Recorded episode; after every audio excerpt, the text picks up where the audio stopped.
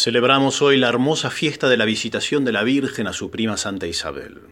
Una fiesta que ciertamente es tan grande y luminosa que sobreabunda en facetas y por tanto rebalsa en resplandores muy diversos.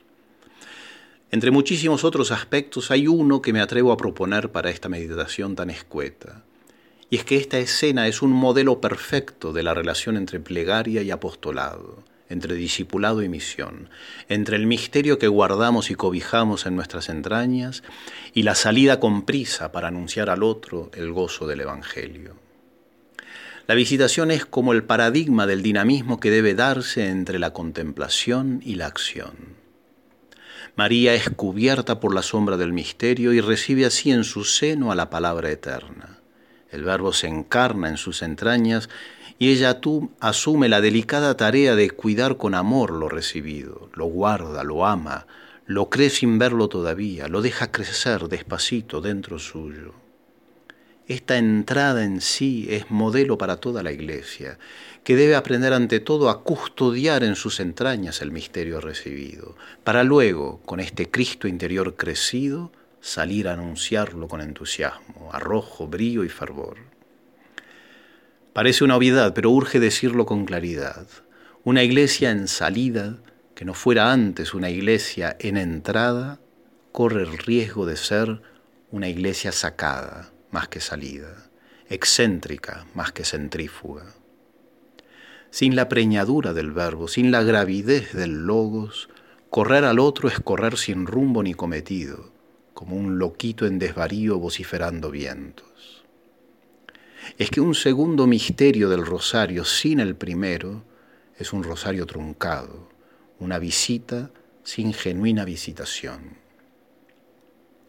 Contemplar con largura a esta mujer encinta cruzando cerros con denuedo para que el Dios escondido que lleva en sus adentros irradie su poder de salvar es uno de los modos más elocuentes y didácticos y hermosos en que enseñar la relación entre oración y apostolado.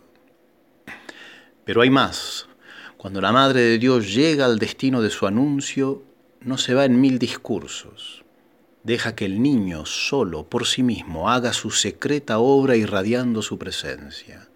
Y luego, cuando profiere palabras, curiosamente éstas no se dirigen a su prima Isabel, sino a Dios mismo, para quien entona con gozo la grandeza del Señor. El Magnificat es gozne donde plegaria y anuncio se fecundan mutuamente y se ejercen al unísono. Su alma canta las maravillas que Dios hace en ella de cara al Padre, en presencia de Isabel, con Cristo en las entrañas, estremecida de gozo y provocando gozo. Es tan bello cuando la Iglesia prolonga esta escena con una consigna de envío calcada de esta escena. Vayan y recen, vayan y recen hasta los confines del mundo, y el mundo les creerá. Después prediquen el Evangelio, pero antes entonen con fervor el cántico nuevo. Por último, es importante el final de este Evangelio. La Virgen se vuelve a su casa. La misión debe saber retornar, recogerse, volver al guardado del misterio es el ritmo cardíaco de diástoles y sístoles que ritman la vida eclesial. Una iglesia que no saliera de las sacristías hace un infarto, pero una iglesia que no retorna de las plazas también colapsa. Como María, el viaje de Nazaret a Aim Karim ha de ser de ida y vuelta, para volver a salir mil veces y retornar otras mil. Así como el ángel vuelve al misterio de Dios tras el anuncio, ahora es María la que vuelve a lo secreto de Nazaret tras la visitación.